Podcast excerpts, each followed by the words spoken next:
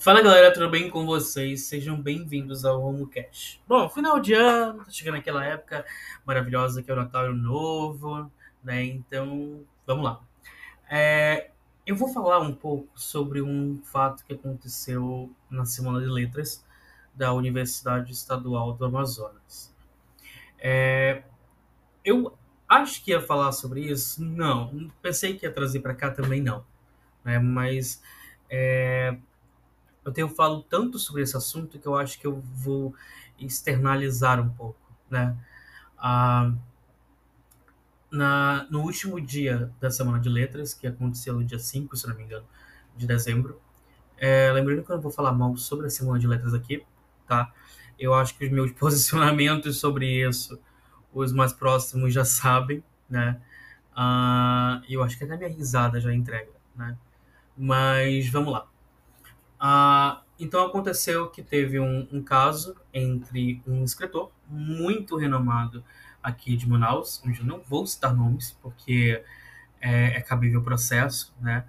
Ah, contra a Márcia Antonelli, Antonelli né? em que houve um caso de transfobia. Mas será que houve um caso de transfobia mesmo? Né? A gente vai analisar os dois lados da moeda, embora é, vocês saibam que eu sou propenso somente a um lado da moeda. É, então, o, um artigo publicado por esse autor, por uma outra, por um outro, outro blog, é, com a manchete de a cultura do cancelamento chegou na UEA, é um pouco redundante. Né? A UEA é uma universidade estadual onde é destinada para pessoas de classe média e classe baixa, né, que não tem uma renda, pelo menos deveria ser essa forma, que não tem uma renda muito é, para garantir uma particular. E então, ou seja, logo a militância ela já está é, atrelada ali. A cultura do cancelamento ela já acontece até mesmo entre os alunos. Por que, que não aconteceria é, com autores renomados, né? E aí a gente entra nesse fator, né? A cultura do cancelamento não chegou na UEA agora. A cultura do cancelamento chegou na UEA já faz um tempinho. Né? E eu tô lá há dois anos. Há dois anos? Um ano. Um ano e poucos meses, tá? É? Um ano e poucos meses? Eu acho que é, galera. Dois anos, alguma coisa assim. Eu sei que eu tô no quarto período. Ah... Então, respondendo a pergunta, sim, a cultura do cancelamento ela sempre esteve presente na UEA nos últimos anos, mas é, a cultura do cancelamento, em, na maioria das vezes, ela não está errada.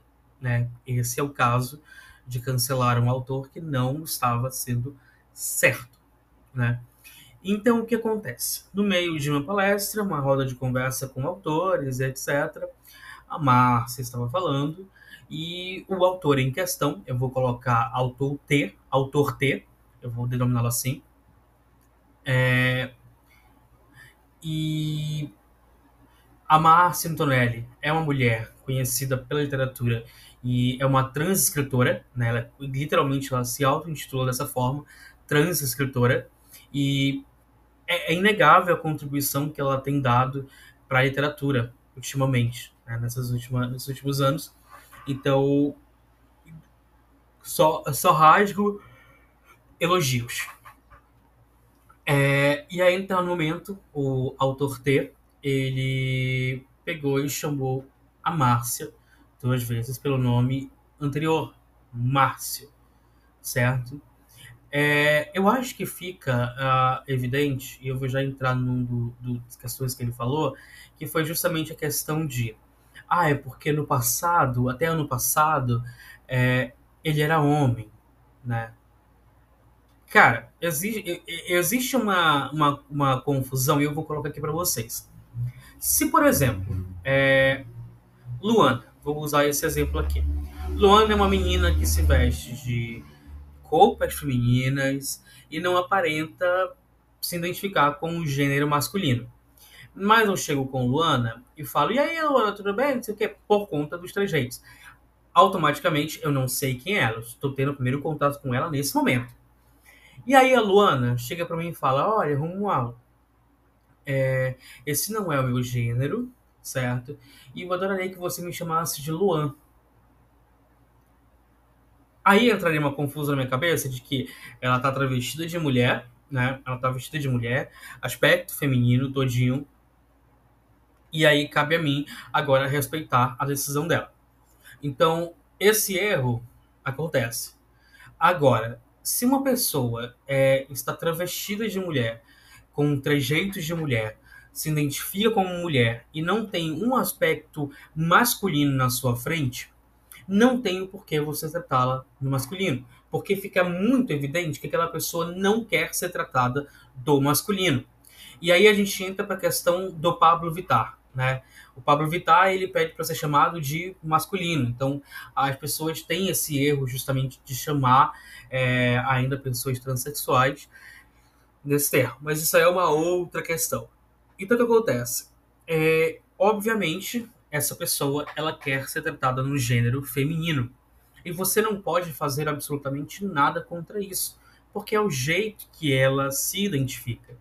E aí a cerimonialista pegou e corrigiu ele, o autor T, e o autor T, é, ao invés de pegar é, e se desculpar com, a, a, com os acadêmicos, discentes, docentes, quem estava lá presente, até mesmo com a autora, Márcia, ele pegou e começou a se justificar de usando Bíblia é, e também dizendo aquele famosinho que eu acabei de falar aqui, que ano passado a Márcia era Márcio e ele não se acostumou. E aí a gente entra numa coisa. A gente passa muito pano para pessoas velhas. Isso é fato a gente passa muito pano para pessoas velhas. Ah, porque eles são desse tempo, não sei o que, não sei o que, não sei o que. Sim, são daquele tempo, sim, mas são pessoas, têm cérebro, têm a mesma propensão de caráter que os mais novos têm, têm a mesma propensão, é, pretensão de escolhas que os mais novos têm, então não justifica, certo? Porque se eu falo não é para fazer isso com uma pessoa mais idosa, e ela percebe que é um risco à saúde dela, o, o, o senso, né, que a gente passou por uma pandemia aí onde tiveram alguns idiotas, o senso é você repensar e questionar. Eu acho que isso é perigoso para mim. Eu vou ficar quieto, né? Ou eu vou me consertar, ou eu vou pedir desculpa. Mas não foi isso que aconteceu, né? Isso acontece devido a ego. O ego da pessoa é tão grande que ela não consegue ver que errou. E aí, como era um escritor renomado, é, acaba se escondendo atrás da sua escrita, atrás da sua fala e atrás da sua fama, né? E aí já gera todo o embate, já gera toda uma discussão e tal. E aí a gente veio, veio para a segunda é, situação, que passou a semana de letras. É, ele procurou um, um, blog, se não me engano, um site, uh, onde ele contou o ponto de vista dele. O que eu acho engraçado é que a Márcia Antonelli, ela não não se doeu naquele momento, certo? É, ela levou numa boa. Eu acho que não deveria ter se levado numa boa. Ela mesmo deveria ter corrigido ele. Mas entra uma outra questão. E aí ele procura esse artigo, onde ele começa a falar mais mé ainda, né? E o próprio, a própria pessoa que escreve a coluna, ela também debocha da, da, da questão, né? E aí a gente vem para outras questões de vai surgindo coisas como, por exemplo, ah, ele sempre foi transfóbico, ah, ele é homofóbico, é, gente, situações aqui, tá? Ele é bolsonarista, ah, ele é evangélico. Então vai surgindo N situações, né? E aí a gente vai começando a pensar, então como é que deixaram uma pessoa é, transfóbica, homofóbica e etc. É, na mesma mesa em que uma pessoa transexual, né? Faltou assim um pouquinho de tato, né? De organização. E aí, é, tudo bem o autor ser renomado, não vou tirar o mérito dele, o mérito é somente dele, né? É, mas eu acho que o respeito ele vai além da literatura. O respeito ele vai além das palavras. O respeito ele vai com atitudes, é, com ações. Então a gente teve esse caso, infelizmente, eu não fico nem um pouco feliz. Embora eu faça brincadeiras, embora eu faça viva rindo das situações, mas eu não sou uma pessoa homofóbica, né? Às vezes, gente, porque às vezes é inevitável, né? Mas tudo bem. É, mas que respeito, né? O, o, as escolhas dos outros não tem por que respeitar, as escolhas deles não me interessam. As escolhas deles só me interessam a partir do momento em que me afeta, porque aí eu tenho um lugar de fala para falar. Né? Opa, isso aí vai me afetar, não é bem assim que a banda toca. Né? Se não vai me afetar, sua escolha é sua. Só devo respeitá-la. E aí entrou nesse debate né, de cultura do cancelamento, isso foi transfóbico ou não. E a verdade é que, querendo ou não, foi transfóbico. É, até o momento deste podcast, eu não ouvi nenhum tipo de retratação da parte do autor, é, nem sequer um mísero pedido de desculpa. É, humildade, ela vale muito mais do que a questão de ego, certo? É, esse autor, ele é estudado, inclusive, numa matéria que a gente tem, que é literatura amazonense. Ah, ele é estudado, os textos dele e tudo mais. E, inclusive, ele tem na, na própria instituição uma sala com o nome dele, que eu ouvi muitos boatos. Eu vou até verificar hoje se realmente tem essa sala com o nome dele. E vou tirar mais fotinhas. Ah, e é isso. E aí ele veio basicamente para atacar os discentes, né? É, existe um mérito muito grande. Ah, cara, eu não sei se eu devo falar sobre isso aqui. Ah! eu tô tentando me segurar, tentando me conter também nas palavras, galera, porque é, eu não posso deixar tanto a minha opinião expressa. Mas assim, houve um ataque sim aos discentes. Eu vejo o, o autor T agora tentando se mobilizar. Ah, para não sei, mas é tipo intimidar os alunos acadêmicos que compõem o centro acadêmico. Embora eu acho que do centro acadêmico só tem o Júlio. Meu Deus.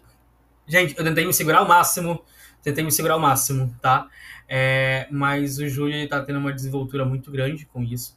Respeito o Júlio por isso, inclusive. O Júlio tem ganhado, o Júlio ganhou meu respeito assim, antes de letras.